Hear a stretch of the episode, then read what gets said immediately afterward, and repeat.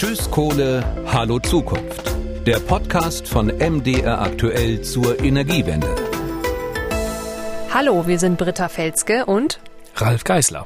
Und das ist die letzte Folge unserer diesjährigen Staffel Tschüss Kohle, Hallo Zukunft. Das heißt aber auch, in einem Jahr geht's weiter, denn über zehn Jahre hinweg besuchen wir Menschen, die noch von der Kohle leben, Menschen, die etwas Neues wagen und Menschen, die den Wandel spüren. Für diese Folge war Ralf auf einer Großbaustelle, die liegt eigentlich gar nicht streng genommen im mitteldeutschen Braunkohlerevier, sondern in Leipzig, im Süden von Leipzig. Die Stadt wurde ja über Jahrzehnte mit äh, Kohle versorgt. Da kam der Strom her, die Wärme. Und äh, damit soll bald Schluss sein. Und ein neues Gaskraftwerk soll diese Arbeit praktisch in Zukunft übernehmen und irgendwann dann auch mal klimaneutralen Strom und Wärme für zigtausende Haushalte erzeugen. Der Bau ist schon ziemlich weit. Jetzt hören wir die Reportage von Ralf. Kräne drehen sich, Bagger dröhnen, als Thomas Brandenburg im dunkelblauen Mantel über seine Baustelle läuft.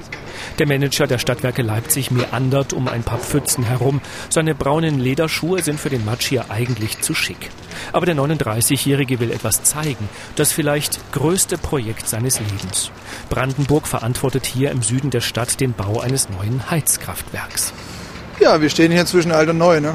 Also der linken Seite das alte Kraftwerk 1910 in Betrieb gegangen und auf der rechten Seite bauen wir gerade das neue Kraftwerk, was dann dieses Jahr in Betrieb geht. Hinter historischen Backsteinmauern wachsen neue Wände aus Sichtbeton in den Himmel. Das neue Kraftwerk soll einmal halb Leipzig mit Strom und Fernwärme versorgen. Es wird dafür Erdgas verbrennen, was zunächst nicht sonderlich klimafreundlich klingt, aber Brandenburg plant für die Zukunft. Wir bauen das erste Kraftwerk jetzt hier in, Deutschland, was komplett wasserstofffähig ist. Wir werden also hier perspektivisch dieses Kraftwerk mit grünem Wasserstoff betreiben können und das eben bis zu 100 Prozent. Also alle Komponenten, die jetzt da eingebaut werden, werden schon zu, für den Betrieb mit Erdgas und mit Wasserstoff ausgelegt. Und das ist nach meinem Kenntnisstand das erste Projekt, was das überhaupt mal gemacht hat und wir sind dann auch definitiv die Ersten, die das fertig haben. Ein Kraftwerk, das nur mit grünem Wasserstoff läuft, ist klimaneutral, denn den Wasserstoff gewinnt man per Elektrolyse aus Ökostrom und Wasser. Das Verfahren ist nicht neu, aber energieintensiv und teuer. Es lohnt sich nur, wenn Ökostrom im Überfluss vorhanden ist. Dann kann man sich Wasserstoffvorräte anlegen und sie wieder zu Strom machen, wenn Windräder und Solaranlagen zu wenig liefern. So ein Kraftwerk mit grünem Wasserstoff zu betreiben, ist absolut realistisch. Also man weiß genau, welche Stähle man nutzen muss, welche Ventile, Klassen man verwenden muss, um Wasserstoff quasi dicht durch so eine Anlage zu bekommen. Das Einzige, was ja wirklich neu ist, dass man es in der Gasturbine füllt und dann da verbrennt. Am Anfang wird das neue Kraftwerk allerdings maximal 30 Prozent Wasserstoff verbrennen als Beimischung. Es sei ein Anfang, sagt Thomas Brandenburg. Der Projektleiter zeigt die Fernwärmerohre, die sich bereits ungelenk vom Gelände winden. Er deutet auf den Wärmespeicher, einen dicken Turm, der die Umgebung prägen wird. In Zukunft soll er mit künstlerischen Videos angestrahlt werden, als Blickfang für Passanten. Im Zentrum aber steht der Kraftwerksneubau aus Beton. Da oben wird es dann noch einen schönen Besucherraum geben, wo wir Besucher, Schüler, Studenten empfangen, ähm, um denen dann ja, letztendlich zu erklären, warum wir das gemacht haben. Also was ist der Klimawandel, was treibt uns an, überhaupt darüber nachzudenken, aus der Kohleverstromung oder der thermischen Nutzung von Kohle auszusteigen. Das Kraftwerk ist ein Vorzeigeprojekt, 180 Millionen Euro teuer und Brandenburg ist der vorzeigende Ingenieur. Er hat in Dresden Maschinenbau studiert, bei Siemens Gasturbinen entwickelt, bis ihn die Stadtwerke Leipzig für das Projekt angeworben haben. Thomas Brandenburg steigt in sein Elektroauto, um noch mehr vom Gelände zu zeigen. Früher stand hier in Leipzigs Stadtteil Lösnich nicht nur ein Kohlekraftwerk. Gleich daneben war der Kohleumschlagplatz, ein fossiles Energielager der damals rasant wachsenden Stadt. Insofern ist das jetzt hier wirklich so ein Platz der alten Welt. Also hier sind früher wahnsinnig viele äh, Zuggleise gewesen. Hier war ein riesengroßes Stellwerk von der Bahn und das diente einfach nur dazu, die ganzen äh, Kohlezüge hier anzulanden aus den diversen Tagebauten und dann hier zu entladen, riesengroße Kohlehaufen aufzuschütten und die dann halt nach und nach einfach in dieses Kraftwerk reinzufüllen. Brandenburg will auf dem historischen Gelände Kollektoren aufstellen lassen. Sie sollen Sonnenenergie einfangen und als Wärme zur Verfügung stellen. Ein Bagger reißt gerade Teile des alten Kohlebunkers ab. Davor klafft ein Loch, in das locker fünf Einfamilienhäuser passen würden. Kurzer Plausch auf der Baustelle. Habt ihr hier für ein Riesenloch gegraben? Das ist ja irgendwie dreimal so groß wie gedacht. Sah nicht so aus, oder? Nee, sah überhaupt nicht so aus, aber es sind. Riesenteile. Ja. Wir haben gleich Bauberatung. Nur dann. Aber das scheint ja noch eine Weile zu dauern, also bis die Betonmenge runtergebrochen sind. Wenn Dinge länger dauern, kann Thomas Brandenburg das nicht leiden. Auch an anderer Stelle wünscht sich der Manager mehr Tempo, zum Beispiel beim Kohleausstieg. Aus meiner Sicht sollte der viel schneller vonstatten gehen.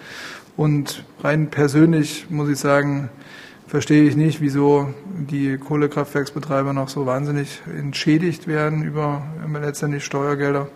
Warum so eine Technologie, die absehbar sowieso nicht mehr zur Verfügung steht und wo letztendlich man auch sagen muss, die uns ja schon seitdem sie existiert eigentlich schadet das Menschheit. Wieso dann jetzt die Betreiber noch in der Größenordnung entschädigt werden, ja, es erschließt sich mir als Mensch nicht wirklich. Woanders wäre das Geld besser eingesetzt, findet Thomas Brandenburg, zum Beispiel da, wo klimaneutrale Technologie entsteht. Wie bei ihm. Würde der Staat die grüne Wasserstofftechnologie mehr fördern, könnte Brandenburg in seinem Kraftwerk vielleicht schneller nicht nur 30 Prozent beimischen, sondern es vollständig damit betreiben. Der Weg dahin klingt tatsächlich noch weit. Wir haben uns das jetzt letztes Jahr auch nochmal intensiv angeschaut. Dann kommen wir da so auf Zeiträume, so 2034, 35, 36 könnte der Punkt kommen, wo da quasi der Break-Even da ist, wo dann tatsächlich grüner Wasserstoff billiger wird als eben Erdgas plus CO2. Bis dahin dürfte Thomas Brandenburgs Kraftwerk überwiegend mit Erdgas laufen, hocheffizient, aber eben nicht klimaneutral. Trotzdem ist der Projektleiter sicher, dass der Tag kommen wird, ja kommen muss, an dem aus dem Heizkraftwerk Süd ausschließlich grüne Energie kommt. Sonst würde er das hier alles gar nicht machen. Man wird in 20 Jahren diesen Standort kaum wiedererkennen. Das Kraftwerk hier ist der Anfang. Wir haben hier viele weitere Pläne, um eine große Wasserstoffelektrolyse aufzubauen, große Wärmepumpen zu installieren die benachbarte Gegend hier sozusagen, also die, die Wohnhäuser in ein Nahwärmenetz zu integrieren, eine große Solarthermieanlage zu bauen, die Dächer alle mit großen PV-Anlagen auszustatten. Also ich denke, das wäre so ein bisschen das Ziel, wie es hier in 20 Jahren aussieht. Thomas Brandenburg will Vorreiter werden, daran lässt er keinen Zweifel. Er steigt wieder in sein Elektroauto, ein recht betagtes Modell. Als er es sich zugelegt hat, war er damit etwas Besonderes. Heute sind Elektroautos Massenware. Wenn es nach Thomas Brandenburg geht, soll das so auch mit wasserstoffbetriebenen Gaskraftwerken laufen. Heute noch ungewöhnlich und teuer, bald aber Standard. Das war Ralfs Reportage. Ja, Ralf, was denkst du denn? Wann wird denn dieses Kraftwerk tatsächlich klimaneutral funktionieren? Es wird auf jeden Fall noch ein paar Jahre dauern, weil momentan lohnt es sich eben einfach noch nicht, Wasserstoff, also grünen Wasserstoff zu erzeugen aus Ökostrom und Wasser. Wie schnell das funktionieren wird, das sagt er ja auch selber, der Herr Brandenburg in dem Podcast, das kann man ganz, ganz schwer einschätzen. Es wird am Ende vor allem davon abhängen, wie teuer es in Zukunft sein wird, CO2 auszustoßen. Also wenn der Staat, wenn die Europäische Union sagt, wir machen das äh, Ausstoßen von CO2 aus Kohlekraftwerken oder eben auch aus klassischen Gaskraftwerken richtig, richtig teuer, dann wird der Moment kommen, wo man eben sagt, dann ist es doch günstiger, sich grünen Wasserstoff herzustellen und aus dem dann Strom zu machen. Aber wann das genau sein wird, kann man schwer einschätzen. Ist am Ende eine politische Entscheidung, möglicherweise in zehn Jahren, vielleicht aber eben auch erst in 15. Das war die letzte Folge in unserer ersten Staffel. Tschüss Kohle, hallo Zukunft. Nächstes Jahr geht's weiter. Genau, dann treffen wir alle nochmal und gucken, wie es weitergegangen ist. Bei unseren Interviewpartnern steht das Gaskraftwerk schon. Was wurde aus Pödelwitz? Gibt's vielleicht sogar schon die ersten Menschen, die sich dort neu angesiedelt haben? Über all das werden wir berichten in einem Jahr in der nächsten Staffel unseres Podcasts. Tschüss Kohle, hallo Zukunft. Der Podcast von MDR aktuell zur Energiewende.